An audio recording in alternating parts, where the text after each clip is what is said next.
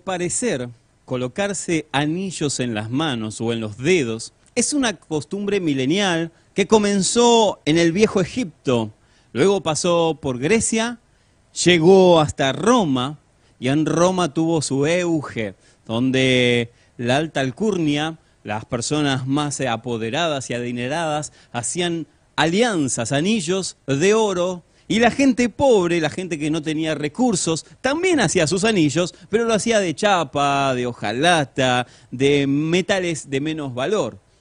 Y lo que la sociedad romana le dio como valor a las alianzas o a los anillos es impactante porque en Egipto, y podemos recordarlo porque en la Biblia aparece un suceso donde nos habla de una persona que sostuvo un anillo en su mano, que fue José, el emperador de Egipto, el faraón, la máxima autoridad de toda aquella nación, tomó su anillo propio, el anillo real que tipificaba sobre las personas en Egipto un anillo poder, sello, autoridad. Y tomó ese anillo y como José había adivinado sueños de parte de Dios sobre el faraón, el faraón lo hizo segundo después de él y puso, se sacó su propio anillo, su propia alianza que tenía con el pueblo egipcio y se lo dio a su súbdito José y lo hizo segundo luego del faraón. Venía el faraón y luego venía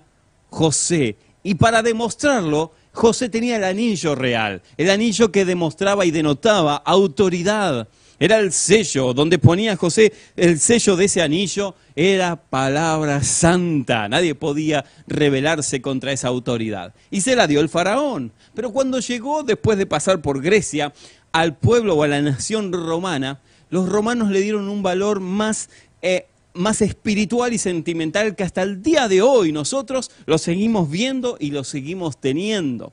Las alianzas tipifican entre los mortales y el único Dios verdadero, para los romanos tipificaba, aunque ellos tenían otros dioses, pero ellos dijeron, esta es la alianza entre lo divino y lo terrenal.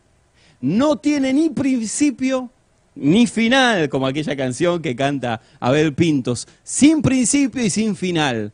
Y así los judíos, los cristianos primitivos, continuaron esta enseñanza de los egipcios, los, griegos, luego los romanos, y hasta los tiempos nuestros hoy se siguen celebrando un montón de pactos, de alianzas entre los hombres y se sellan con un anillo. Normalmente hoy nosotros lo reconocemos entre un matrimonio, cuando van al altar ellos se ponen un, un anillo, una alianza eh, en el cuarto dedo de la mano para sellar. Es que los romanos creían que se debía poner en el cuarto dedo de la mano izquierda porque ahí pasaba una vena que llegaba al corazón. Entonces era una alianza de corazón a corazón. Y esa alianza la siguió, o la continuó los, los, cristianos primitivos, una alianza entre Dios, lo eterno, y los mortales nosotros. Hoy en día nosotros podemos tener esa práctica, pero me encantó el simbolismo del mismo. Así lo relatan. Es entre dos personas que se vinculan, la referencia, a un proyecto en común o a una pertenencia. El anillo es el sello de amor entre dos personas. Puede ser entre Dios y vos, puede ser eh, entre vos y tu cónyuge, pero el anillo, el anillo, tipifica mucho. Obviamente que hoy no se puede andar con demasiados anillos, y menos si son de oro, ¿no? Porque son muy codiciados para los que le gusta lo ajeno. Pero volviendo al tema, digo, por lo menos eso sella, es una relación eh, eterna entre dos personas o entre el ser más hermoso, Dios y nosotros. Así que, mis amados, los anillos han usado hace millones de, semanas, de días y miles de años, pero hoy en día siguen vigentes. Y hoy quiero hablarte del Señor de los Anillos, de la persona que ha hecho una alianza entre los hombres y Él, que es nuestro gran Dios. Dice la palabra que Él ha sellado, ha establecido esta alianza entre los hombres y Él, con un sello, con el sello del rey. Quien porta ese sello, quien porta ese anillo, esa alianza, es una persona que puede poner su sello en cualquier lado y lo respalda Dios, el Dios eterno. ¿El sello cuál es? Bueno, lo dice el apóstol en Efesios 1.13. En él, también vosotros, habiendo oído las palabras de verdad, el evangelio de vuestra salvación, y habiendo creído en él, escuchen lo que dice, fuisteis sellados. Me encanta, con el Espíritu Santo, la Trinidad, vestigios de el ser tan hermoso, el Espíritu Santo, que ahora mora dentro de nosotros a través de una alianza, un sello que ha hecho Dios entre los hombres y Él mismo, el Espíritu Santo de la promesa. El Espíritu Santo no es una persona que alguien puede decir, bueno, cuando quiero rompo la alianza. El Espíritu Santo no ha de irse nunca de nosotros, no, ha de irse nunca porque es permanente, porque no hay forma que Él nos abandone, ni en nuestras peores circunstancias él ha de abandonarnos. Pero debemos recordar que es la alianza hecha entre Dios y el ser humano. Es como el anillo de, de bodas que uno tiene y recuerda todo el tiempo y está presente de que hay un pacto de amor entre dos personas, hay un proyecto juntos. Cuando Dios proyectó este universo o la tierra y luego tuvimos el, el impas de haber caído, Él restituyó esa alianza por medio del Espíritu Santo.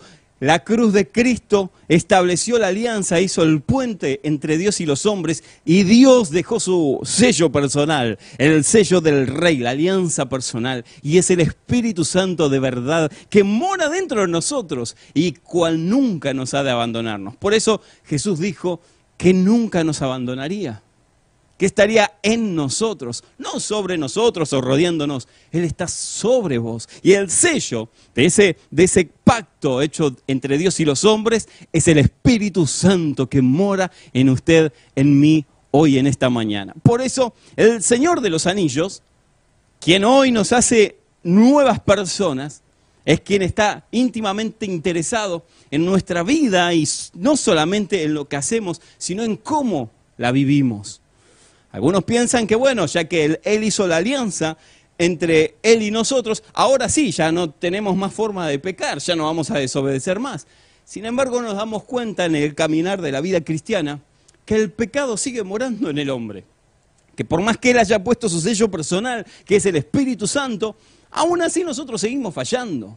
Seguimos teniendo eh, impases, trastabillamos en querer ser lo más noble delante de Dios y a veces pensamos que, bueno, pensé que la vida cristiana era creer en Cristo y no tener más problemas, o creer en Cristo y que no iba a fallarle más. Sin embargo, ahora viene todo en contra. Sin embargo, ahora me siento más tentado a fallarle que antes cuando no lo conocía. Y eso es por efecto dominó porque hay un enemigo de nuestras almas que Él no quiere que nosotros tengamos una relación fluida. De hecho, quiere que el Espíritu Santo, que es el sello, se apague dentro de nosotros. Ahora, quiero decirles algo muy importante y quiero que me presten atención, porque esto me ha condenado muchas veces en mi intimidad eh, cuando era chico, cuando era joven. El Espíritu Santo no se va de nosotros si eres un hijo de Cristo, perdón, si eres un hijo de Dios, si Cristo te ha regenerado, el Espíritu Santo no se aparta de ti. No hay un texto que manifieste que el Espíritu Santo va y viene, va y viene. No. Lo que sí está establecido, lo que yo hoy en esta mañana te quiero compartir es que mientras que el Espíritu Santo nunca nos dejará, nunca se irá de nosotros, porque eso significa que Cristo va a tener que volver a morir y, vamos a tener que volver a ser salvos para que Él nos pueda bautizar nuevamente, y eso no existe. Pero mientras que Él está permanentemente dentro de nosotros, lo que sí podemos hacer con nuestros, nuestras desobediencias, con nuestros pecados, es que se apague dentro de nosotros su poder, que no opere su poder dentro de nosotros, que perdamos la percepción de esto de, calibrarnos con el Espíritu y saber lo que está por venir y saber cuándo viene una tormenta y que Él nos, adelanta, nos avisa, ojo, que, que puede suceder esto. Eso que nosotros tenemos como guía, que es el Espíritu Santo, puede apagarse y vamos como ciegos caminando en esta vida. Y eso lo hace porque nuestras desobediencias y nuestros pecados hacen que Él se contriste. La palabra dice en 1 Tesalonicenses 5, 19, que no se apague el Espíritu Santo dentro de vosotros. Y Efesios 4:30 dice, no contristéis al Espíritu Santo. O sea, que en otras palabras Él se entristece. Y si nosotros nuestros pecados, nuestras desobediencias, desobediencias hacen de que su poder, su manifestación divina, eso tan hermoso de Él, quede apagado y relegado.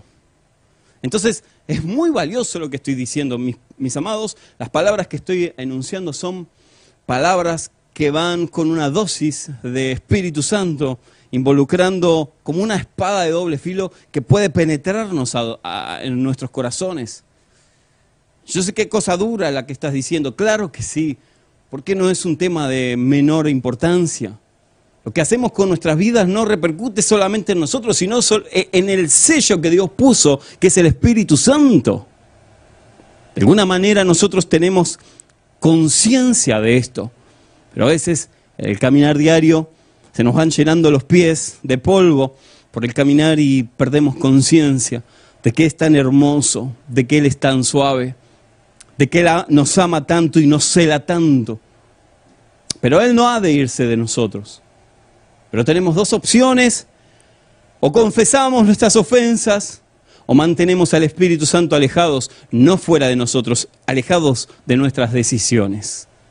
Y es peligroso, mis amados, porque es andar como ciegos. El pecado siempre tiene consecuencias en nuestra relación con Dios. Mientras nuestra relación con Dios es segura en Cristo, no obstante los pecados no confesados hacen que se obstruya nuestra comunicación con Él, porque el que se comunica con Dios es el Espíritu Santo, toma nuestro espíritu, toma nuestras palabras y se comunica con el Padre. Pero si no tenemos en cuenta esta alianza, entonces comenzamos a orar vacíamente, oramos como al techo. ¿No te pasó estar orando y decir, Pasé 15, 20 minutos, pero no sentí nada. Sentí como que mi oración no llegó ni siquiera al techo, ni a la ventana, no salió ni siquiera al jardín. En esos momentos nos tenemos que chequear, porque el Espíritu Santo siempre va a redarguirnos. Esto es muy importante lo que acabo de decir, porque el Espíritu Santo es el único, el único, mis amados, que nos redarguye, o sea, que te da conciencia de pecado. Si Él no estuviera, estaríamos en problemas. Si lo dejáramos apagado, si no nos interesaría su opinión, entonces estamos en un gran problema porque estaríamos caminando ciegamente yendo hacia un precipicio. Él no es déspota, Él te va a hablar una vez, dos veces con amor, pero depende de vos que lo escuches, de usted que lo escuche. Y es ahí donde yace el gran problema del ser humano, que queremos arreglarlo todos nosotros, que no queremos que alguien intervenga, que somos suficientes. Pero el Espíritu Santo es Dios mismo morando dentro de nosotros. ¿Qué padre para sus hijos quisiera verlo mal? Ningún padre. El Espíritu Santo nos cela con un celo eterno. Pero ese celo siempre es por amor, siempre es para que nosotros crezcamos, avancemos y no nos estanquemos. Primera de Juan 1.9 dice, fiel y justo es nuestro Señor para perdonarnos y limpiarnos de todo pecado y de toda maldad. Cuando nos acercamos al trono de la gracia es el único instante donde podemos encontrar oportuno socorro. A veces no nos queremos acercar porque decimos tenemos miedo. Uy, no, me la mandé, me la mandé todos para ahora. que me, voy a acercar a Dios ahora con lo que le hice? Ahora no va a querer saber nada de mí. Me, me voy a acercar y me va a decir, sal de aquí de mi presencia, cucaracha, rata pestosa. y no es así, no es así. Yo me acuerdo que hace un tiempito eh, estábamos eh, con mi familia. Estábamos eh, acostados durmiendo la siesta, creo que, no sé, era un sábado, no recuerdo bien. Y mi hija, mi hija menor, que es un torbellino, Berenice, estaba, ella está haciendo unos videitos porque ella se llama Vere la Predicadora. O sea, ustedes la pueden encontrar como las luminares HD, pero ella cuando arranca sus videos dice, hola, yo soy Vere la Predicadora. Así que ella quiere predicar, dentro de algunos años no predicó más, predicará ella, me imagino. Y Vere la Predicadora, Vere, mi hija, la más chiquita de siete años, estaba poniéndose cámaras, porque ve a la hermana que se pone diferentes celulares, y, y mi hija más grande lo ve al productor nuestro, que pone diferentes cámaras, así que replican lo mismo. Y mi hija menor está estaba poniéndose cámaras y de repente se puso la tablet. Y en eso que estaba, no sé, predicando, me imagino yo, en su mundo, ¡pra! se cae la tablet. Así que la, la tablet se astilló toda. Y a ella le agarró miedo, obviamente. Le digo a papá, me revienta. Con siete años ya me tiene pobrecita. Lo que debo ser para ella un monstruo. Así que dijo ella, ¿qué dijo ella? Lo mismo que hubiese dicho yo con los siete años. Escondo la evidencia. Cerró la tablet y escondió la evidencia. Y bueno, si se enteran, que se enteren. Pero yo no fui. Así que luego tenía que usar la tablet eh, y me encontré que la tablet estaba rota, estaba totalmente, era la misma. Es esta misma tablet que estoy usando ahora, bueno, para que no se me vaya el sermón, la misma tablet eh, la había astillada. Dije, ¿qué pasó? Y recordamos con mi esposa, con Natalia, que habíamos escuchado un gran estruendo, pero no sabíamos de qué había sido. Así que llamamos a Berenice, Berenice ya se dio cuenta, que nosotros nos habíamos dado cuenta, y entró a tartamudear, a decir, papá, no, yo, yo, yo, no hice nada, pero mi amor, mirá, mirá cómo está la tablet, la tenías vos, te estabas grabando. Sí, papá, pero yo no fui, yo no fui. Bueno, tranquila, tranquila, tranquila.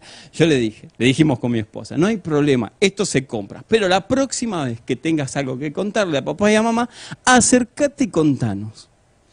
Bueno, pasaron los días y de repente estaba con unos auriculares, misma escena, misma situación. Estaba con unos auriculares y de repente se les rompe. Rompe los auriculares. Y viene corriendo, viene y dice, papá, no sabés, pero no fue sin querer, y me, rompió los auriculares. Y yo la abracé, le dije, no hay problema, Dios proveerá, no hay problema. Pero ella aprendió una gran lección, que es la misma que yo después o antes había aprendido con mi papá celestial, que cuando algo hago mal, él ya me vio. A diferencia de nosotros los mortales que yo no vi, no estaba en el momento que a ella le sucedió, a mi hija menor, Dios está viéndonos todo el tiempo. El Espíritu Santo está todo el tiempo. No lo podemos engañar. Si subimos a lo alto del cielo, ahí está Dios. Si bajamos a las profundidades más oscuras, ahí está Dios. Si vamos hacia el norte, hacia el sur, hacia el este o al oeste. Ahí está Dios. No hay forma de escapar. Y cuando Él viene con el susurro del Espíritu Santo, dijo, ¿qué pasó? No, yo no hice nada, yo no hice nada. Es como decir, estar queriendo engañar a, Dios es imposible, porque a Él no lo podemos engañar. Y aprendí esa lección que Primera de Juan nos enseña en 1.9, que podemos ir al trono de la gracia, que Él es fiel y justo para perdonarnos de toda maldad. Es hermoso. Entras a confiar. Te das cuenta que tener el Espíritu Santo no implica que no pequemos más, sino que implica que cuando, cuando tropezamos tenemos un oportuno socorro para ir. Son los brazos de nuestro Padre Celestial que nos está esperando, que Él ya nos vio que Él no sale a juzgarnos, ni a decir, te vi, rata inmunda, como pensamos a veces nosotros, o como nos dicen, ¿no? Si pecas, oh, hay que ver si Dios te perdona, porque Dios es un Dios justo y fiel, y Él no tolera el pecado. Es verdad, pero si no tolera el pecado ni a los pecadores, todos estaríamos en el horno. Absolutamente todos.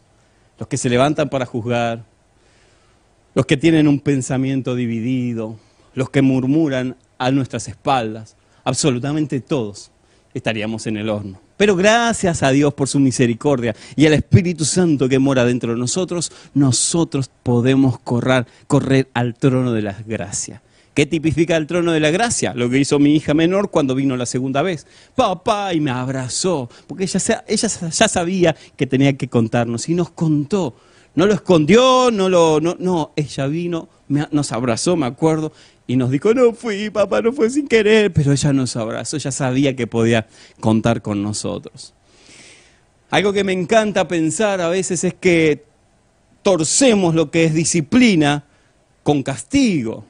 Y castigo es una cosa y disciplina es otra. Un corredor se disciplina a comer bien, a estar en forma, a hacer tantas millas o kilómetros para disciplinar su cuerpo. Lo mismo hace con Dios con nosotros. El al que ama, disciplina. ¿Cómo lo disciplina? Y lo va entrenando para cada día ser un poco más santo y llegar a esa perfección que cada cristiano está buscando. ¿Ves? No sé si me siguen, yo estoy sintiendo acá la presencia de Dios. Disciplina, nos disciplina para que podamos tener ese oportuno socorro todo el tiempo y nos vayamos consagrando un día más y un día más y un día más. Pero castigo es otro tema.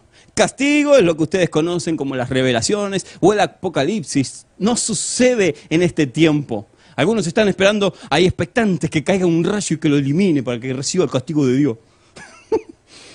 Mientras que Él nos disciplina, nos corrige, nos dice, papito, no, por acá no, hija, no, por ahí no. Y nos va entrenando para que nosotros podamos ser fieles a Él. ¿Cómo recupero Tospar entonces? ¿Cómo recupero esa fluidez del Espíritu Santo? ¿Cómo recupero mi vida espiritual? Algunos piensan que es osmosis. La osmosis es, bueno, vení que te oro, yo te oro, en el nombre de Jesús, que no peques nunca más, y ya está. O que te traspase algún espíritu, ¿no? Que te transfiera, no sé, niveles espirituales. Bueno, Señor, y dale en el nombre de Jesús esta unción que tengo yo. no sucede. No es así. Uno tiene que sudar, sacrificarse todos los días. Uno cuando quiere ver una casa construida en un terrapleno en un terreno baldío, no dice, bueno, ¿qué sucede? Y de repente se crea la casa. No, tiene que poner un ladrillo a la vez, un bloque a la vez. y es así como se va construyendo una casa. No hay otra forma. Se dice que normalmente uno para tener un hábito necesita 21 días hacerlo, lo que esté haciendo. Por ejemplo, vayamos a cepillarnos los dientes. Si uno, cuando es grande, durante 21 días no se cepilla los dientes, pierde el hábito y ya no tiene más el hábito de cepillarse los dientes. Pero lo mismo sucedió cuando éramos chicos, cuando nuestras mamás, nuestros papás, nos hicieron el hábito de cepillarnos los, dientes. Tardaron 21 días hinchándonos, diciéndonos, cepillate los dientes, anda, cepillate los dientes, dale, cepillate los dientes, no te doy la tablet, cepillate los dientes, no miras más tele, cepillate los dientes. y generaron, crearon después de 21 días un hábito en nosotros. Entonces esto no es osmosis, esto no es decir, bueno, oramos y ya está, ya, ya tenés una vida espiritual. No, es un día a la vez. Luego de 21 días hay alguien que puede decir, pero a mí no me sale orar, me, me, me, me siento, pongo alguna canción y divago la mente, estoy 15 minutos y no entiendo nada, no sé lo que estoy hablando con Dios, de repente caigo en sí, en cuenta y de repente estaba pensando cualquier otra cosa, cuando pago el gas, la luz. Eh, eso sucede, pero es que necesitamos tener permanencia. Y luego de 21 días de estar buscando la presencia de Dios, se nos empieza a hacer un hábito. Se nos empieza a hacer un hábito y ya después es un deleite. Como cuando te cepillas los dientes a la mañana, nadie te lo tiene que decir.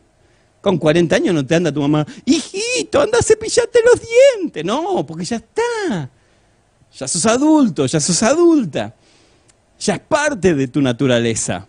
La comunión con Dios debe de ser parte. Y si no es parte porque hemos cometido un error, un pecado, luego de pasar por el oportuno socorro, que es el trono de la gracia, tenemos que rehacer ese hábito de orar, de leer la palabra, de fluir en el Espíritu Santo.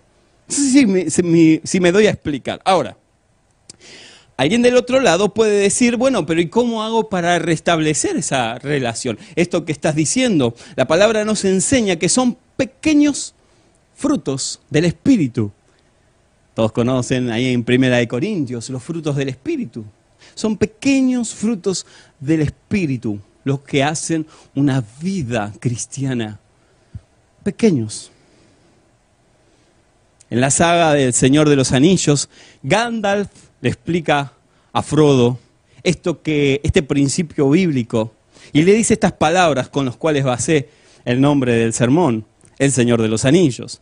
He aprendido, dice Gandalf, un sabio, he aprendido que son los buenos detalles cotidianos los que mantienen el mal fuera de uno.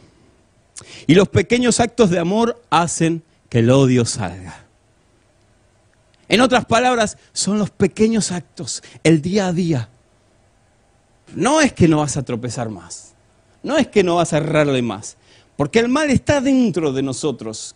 Quieras o no, tenemos seguro una cosa, le vamos a fallar a Dios.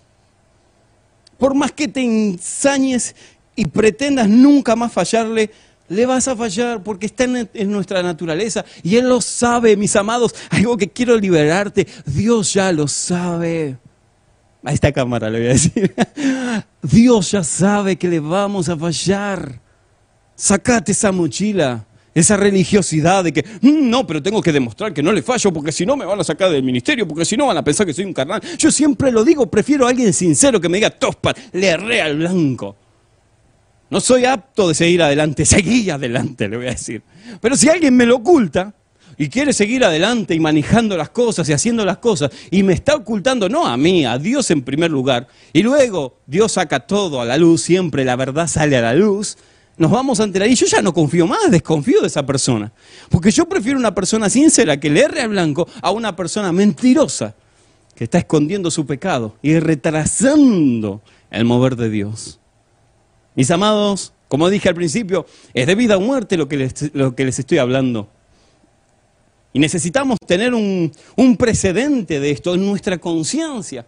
Cuando hablo de precedente, algo, hablo de una palabra de parte de Cristo. Ustedes saben que a mí me apasionan las palabras de Cristo. Amo toda la Biblia, pero las palabras de Él no tienen, no, no, tienen tranza. Sus palabras no están en duda. No tienen posibilidad de error. Podremos interpretarlas mal o bien, pero sus palabras son únicas y verdaderas. Y entonces a mí me encanta pensar la parábola que Él dio a sus seguidores, a sus discípulos, del Hijo pródigo. Todos conocemos la historia, se la resumo rápidamente. El hijo pródigo pide su herencia y se va. Se va y la gasta en todo lo que hacía mal.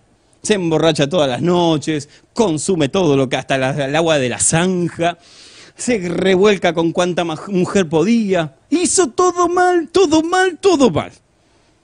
Pero dice que de repente se vio envuelto, enlodado como que se le cayó la venda de los ojos y dijo, ¿qué estoy haciendo? No tenía plata, por lo cual ya no habían amigos. cualquier coincidencia con la realidad o cualquier parecido con la realidad es pura coincidencia.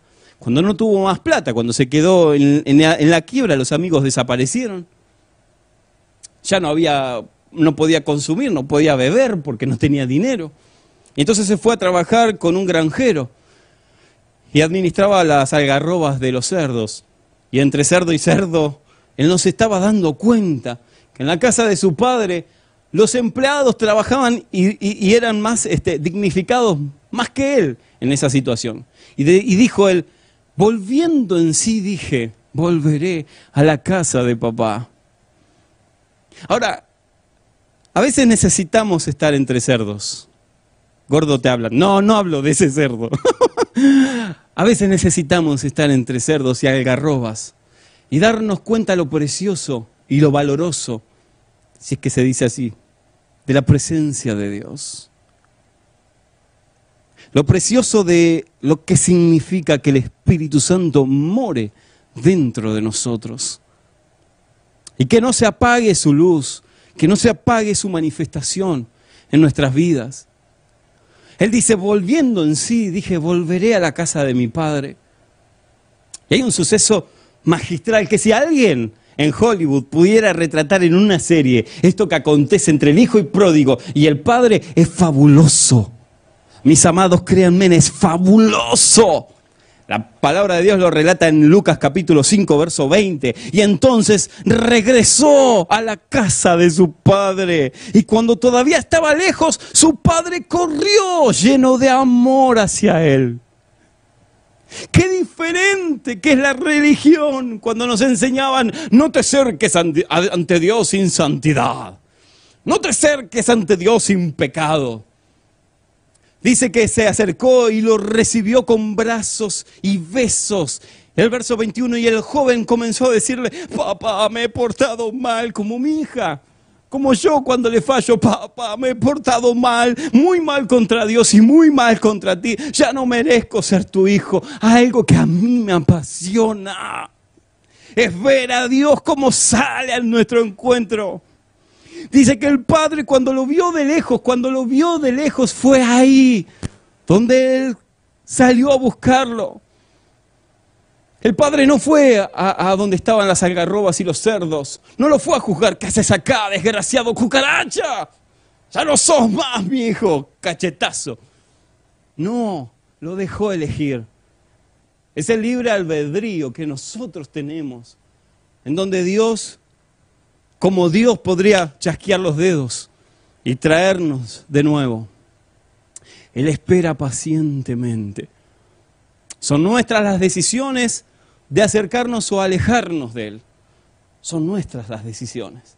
Pero de tanto en tanto me gusta pensar que cuando me mando una macana celestial y me tengo que acercar a Él, voy sin prejuicio. Papá, acá estoy. He fallado, he pecado contra ti. He errado al blanco, desobedecido, y estoy acá, desangrándome, pidiéndote perdón. Ahora, ¿ustedes creen que Él disfruta de, ah, sí te quería ver, cocaracha, pidiéndome perdón? No. Y me, me sensibiliza, porque Jesús es el que está hablando estas palabras. No es ningún apóstol, ningún profeta, es el mismo Dios el que dice y salió el Padre al encuentro lleno de amor. Dije recién mientras la historia y la religión a veces nos hicieron pensar que no nos podíamos acercar a Él. El Espíritu Santo mientras nos está hablando dentro de nosotros, el Padre Celestial se está derritiendo de amor, esperando que demos el primer paso. Y cuando nos ve de lejos, sale a nuestro encuentro con brazos de amor y nos abraza, nos abraza. Qué hipocresía que es pensar que Dios está muy enfadado. Obviamente que a Él le lastima nuestra condición cuando desobedecemos. No saquemos las cosas fuera de contexto. Lo que yo estoy diciendo es que cuando ve el impulso nuestro, el primer paso al arrepentimiento, Él sale a nuestro encuentro. Él sale a buscarte. No importa tu condición. Es de público conocimiento y no voy a entrar en detalles aquel apóstol que, que hoy está en litigios de divorcio y demás, que salió por todas las redes. Esto, mis amados, esto demostró el corazón verdadero de los cristianos, o de muchos cristianos. ¿Qué pasaría si aquellos que hoy están en ese litigio, sin entrar en detalles de por qué están en ese en ese caso, ustedes ya deben saber del otro lado si pecaron, no, qué sucedió, no, que a nosotros no nos compete. Digo, ¿qué sucedería si después de, de estar en pecado, revolcándose o lo que fuese, el Padre lo recibe nuevamente? La religión estaría envenenada, no, porque ahora sí manifestó lo que había dentro de él, que no era apóstol, que era un desgraciado, que va a arder en el infierno. ¡Wow! Qué hipocresía que a veces vivimos. Mientras que el Padre está esperando el primer paso de ellos para correr y abrazarlos. Los hermanos de ellos los están criticando, aniquilando. Por favor, cómo nos falta tener intimidad con el Padre, cómo nos falta que la manifestación del Espíritu Santo se haga carne dentro de nosotros, mientras que el único que puede juzgar es Dios. Nosotros a veces nos sentamos en un estrado de jueces, ponemos ahí nuestra banca, nos sentamos y empezamos a criticar y a juzgar a las personas, más a nuestros hermanos. Lo que pasa con él es que él es una persona pública, su esposa también. Entonces todo el mundo puede señalar con el dedo. Pero ¿qué pasaría si mañana, como digo siempre, en tu frente habría un televisor, un 3D? ¡Wow! Y la gente pudiera ver todo el día tus ofensas de la semana pasada, tus pecados del mes pasado, tus pensamientos más profundos, y aparecieran y no lo podés resetear, no lo podés parar, porque es divino. Entonces está ahí, te sigue para donde vas y todos lo ven te gustaría? Esto es como que un jugador de fútbol estuviera a la final de un mundial y tiene que patear el último penal. Si lo erra, pierden. Si acierta, ganan el campeonato. Y puede ser el mejor futbolista de todos los tiempos y el equipo está atrás observando. Y por infortunio le pega y le pega al cielo, como me pasa a mí. Así que le erra al arco y terminan perdiendo. ¿Ustedes creen que todo el equipo enfadado diría, eso es un desgraciado, no te mereces estar en primera, andate a la B, andate a la Z? Es más, no, no te dediques a jugar el fútbol. No, ¿saben lo que dice? El, el, equipo se entristece, obviamente, porque estamos hablando de un mundial. Pero van y le dicen, no importa, no pasa nada, eres el mejor todavía. ¡Wow! ¿Cómo me encantaría que dentro de los cristianos suceda eso? No estoy hablando de apañar el pecado, claro que no, pero abrazarlo, tener la condición del Padre, de salir al encuentro como hermanos y decirle, tranquilo, yo te cubro, yo te cubro, no, no quiero que te critiquen ni que, te juzguen, tranquilo, somos un equipo, somos hermanos, Él nos ha llamado para un fin en común, tranquilos, nosotros les cuidamos las espaldas. Erraste al arco, no importa. Ya está, es una cuestión que tendrás que dar cuentas con tu familia y con Dios, no con nosotros. A nosotros no nos compete. Pero no lo defenestramos, nos dejamos títeres sin cabeza. Nos hace falta volver a la esencia, al verdadero evangelio, al que abraza, al que ama, al que se identifica con el Espíritu Santo, al que trae los dones del Espíritu, amor, gozo, paz, paciencia, benignidad, bondad, fe, mansedumbre, y eso lo practica. No lo dice solamente desde un púlpito. Dios, asombrosamente, toda la vida pensé que Dios era el Dios que estaba esperando que el hombre se acercara a Él, que la Biblia, en sus 66 libros, es un compendio del hombre acercándose a Dios. Pero curiosamente no es así. Cuando fui a estudiar la palabra me di cuenta que es Dios saliendo al encuentro del hombre, como hizo el Padre saliendo al encuentro del Hijo. Es Dios buscando a Abraham. Es Dios saliendo al encuentro de Moisés. Es Dios saliendo al encuentro de Jonás. Es Dios saliendo al encuentro de que te quieras pensar que está en la palabra. De Débora, de Raquel, de Lea. ¿Y cuántas personas más? De María, de Pedro, de vos, de usted y de mí. Es saliendo a nuestro encuentro, usando a hombres y a mujeres por igual para sus propósitos. Y hago un paréntesis porque mientras yo estoy hablando, obviamente ustedes ya me conocen, se me van abriendo un montón de ventanitas. Les digo, de alguna manera, y no es porque sea el Día de las Madres, voy a hablarle directamente a las mamis, pero también a las mujeres que están del otro lado. Han tenido que cargar un bulto de menosprecio durante tantos años, tantos siglos nos acompañan con esta situación de, de sosiego, sobre sus espaldas. Y no es que me haga el feminista en este momento, para nada. Los que me conocen saben que siempre hablamos con mi esposa y aconsejamos siempre de la misma manera a las parejas, a las mujeres. Pero hay un momento, hay un momento tan clave en la historia, que es cuando Cristo tocó, o cuando Jesús, mejor dicho, pisó nuestra tierra, que le dio identidad a las mujeres. En una sociedad totalmente machista, Él reivindicó acercándose a una samaritana, perdonando los pecados de una prostituta, haciendo que la mujer valga lo que realmente vale y no lo que la sociedad le hizo pensar. No es porque estemos viviendo este tiempo que hoy estamos celebrando el Día de la Madre, pero digo, las mujeres tienen un rol tan importante en toda la historia. Como, como digo siempre, en Génesis, si Dios no hubiese creado a la mujer, estaríamos en el horno nos hubiésemos comido entre hombres, nos hubiésemos, seríamos caníbales. Pero la mujer fue el detalle más peculiar y hermoso, eh, fue el diamante más precioso en toda la creación. Y lo digo porque a veces se menosprecia tanto ese rol. Si hoy estábamos mirando a uno de los productores que tenía la remera de Avenger, bueno, los Vengadores, no sé cómo, mi English no es muy bueno, que tenía la remera de Avenger.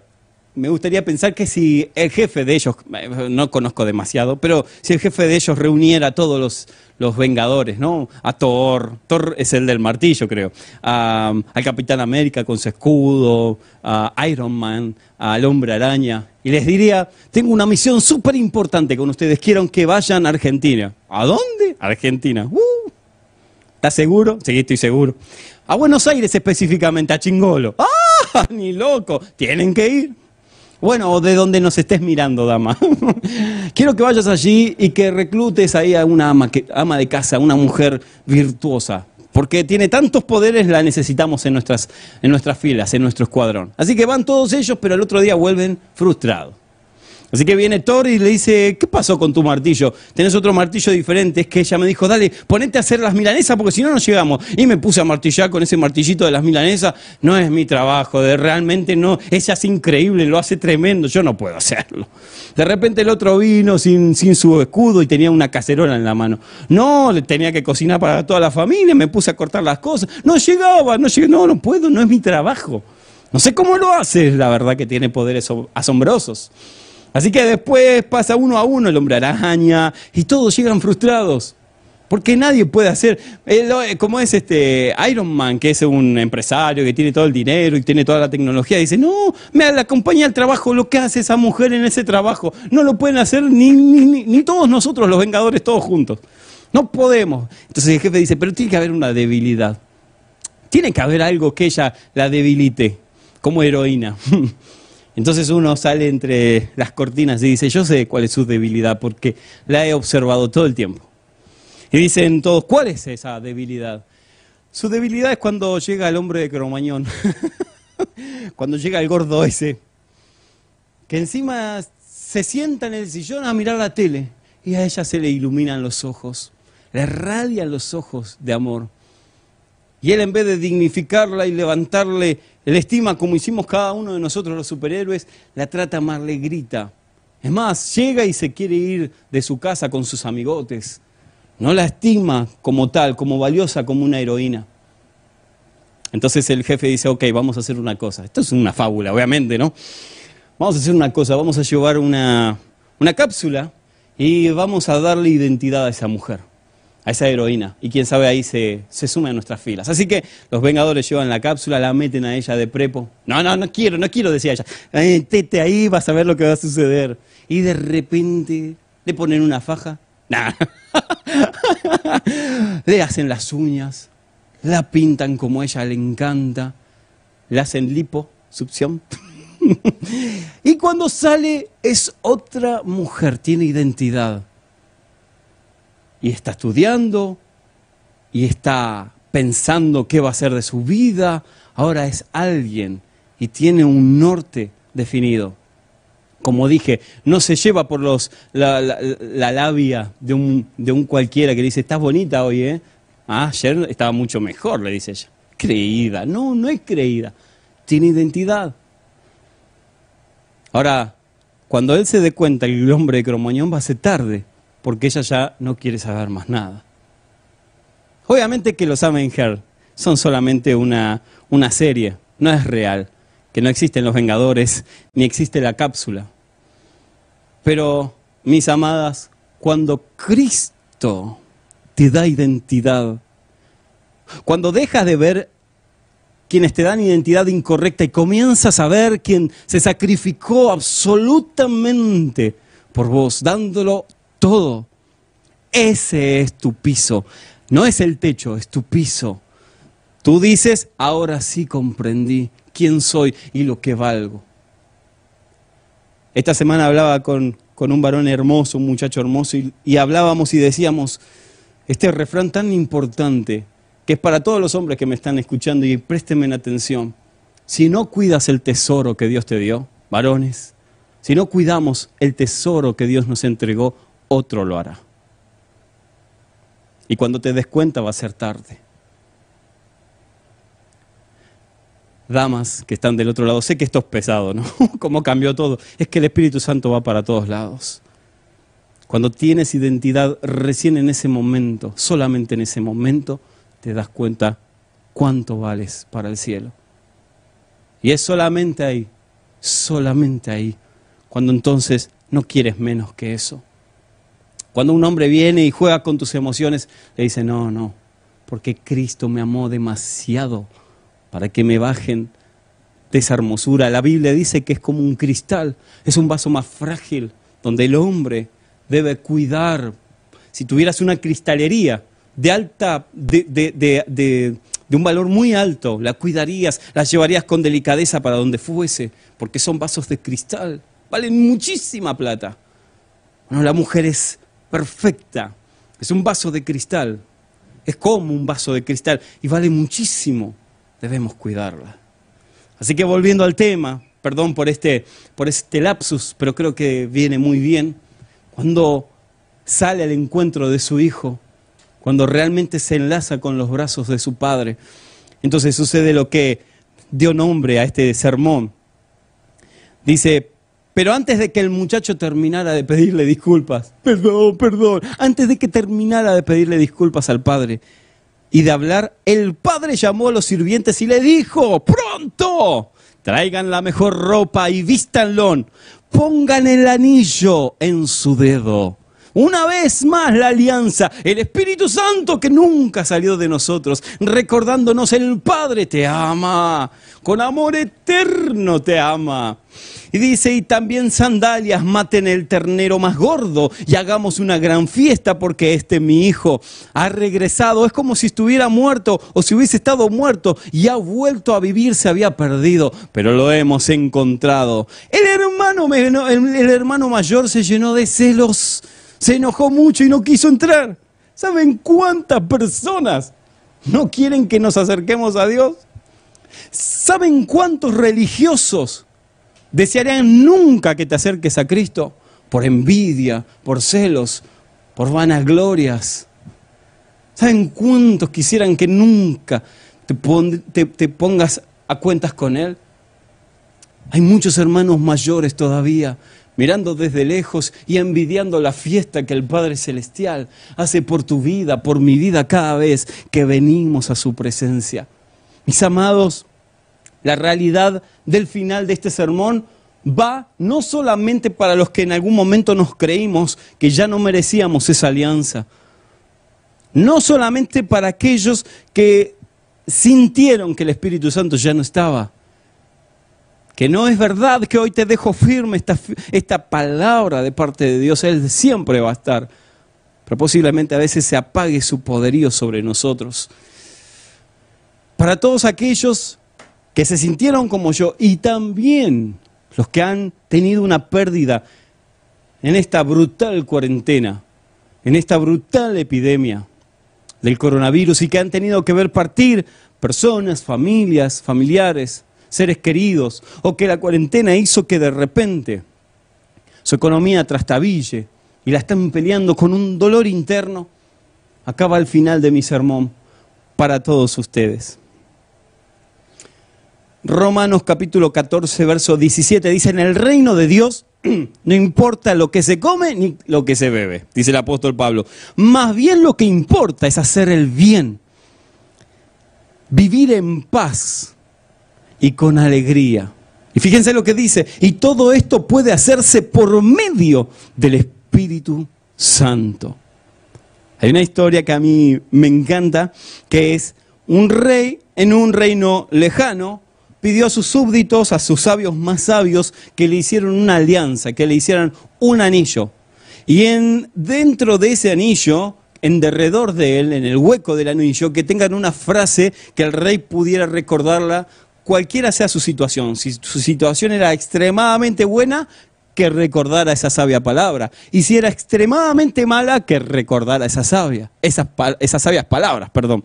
Y entonces los sabios se juntaron luego de un mes, hicieron un anillo de oro, hueco por dentro, con una frase inscripta. A los cinco años el reino tiembla, vienen los enemigos y aniquilan a todos, el rey escapa, se va hacia las fronteras de su reino, salta por los tapiales de su reino y sale hacia el campo. La historia dice que luego de varios días tiene hambre, eh, está semidesnudo, no puede, no tiene acceso a agua, está deshidratado y se está muriendo.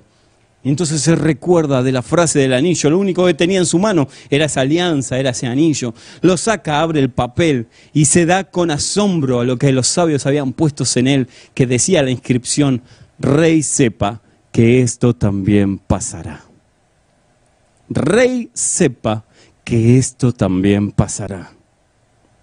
Y entonces él guardó el anillo, se levantó y volvió con fuerzas, reconquistó su propio reino y se hizo más grande que antes. Luego volvió a abrir el anillo en su éxito, en su esplendoroso éxito, y recordó, Rey sepa que esto también pasará. Mis amados, la vida es un cúmulo de pequeñas cosas, pequeñas actitudes, día a día, buenas acciones, amor continuo, dar amor, aunque no lo recibas todo el tiempo. Y eso te va a hacer que vos puedas crecer, afirmarte en el Espíritu Santo, tener una vida de comunión y saber que por cualquier infortunio, sea de debilidad, de pecado, o sea algún infortunio sentimental, alguien que partió o que te hayan echado del trabajo, cualquiera sea tu situación, sepa que esto también pasará. Lo único que no pasa es la presencia del Espíritu Santo en tu vida. Eso es lo único que nunca, nunca, nunca va a pasar. Y me encantaría terminar con esta declaración, que usted la pueda decir conmigo, que hoy nosotros juntos la podamos declarar, las palabras que dijo Moisés en 33.15 de Éxodo. Moisés respondió, si tu presencia no va conmigo, no ha de ir conmigo, no me saques de aquí. Si tu presencia no va conmigo, no nos saques de aquí. Aleluya. Quiero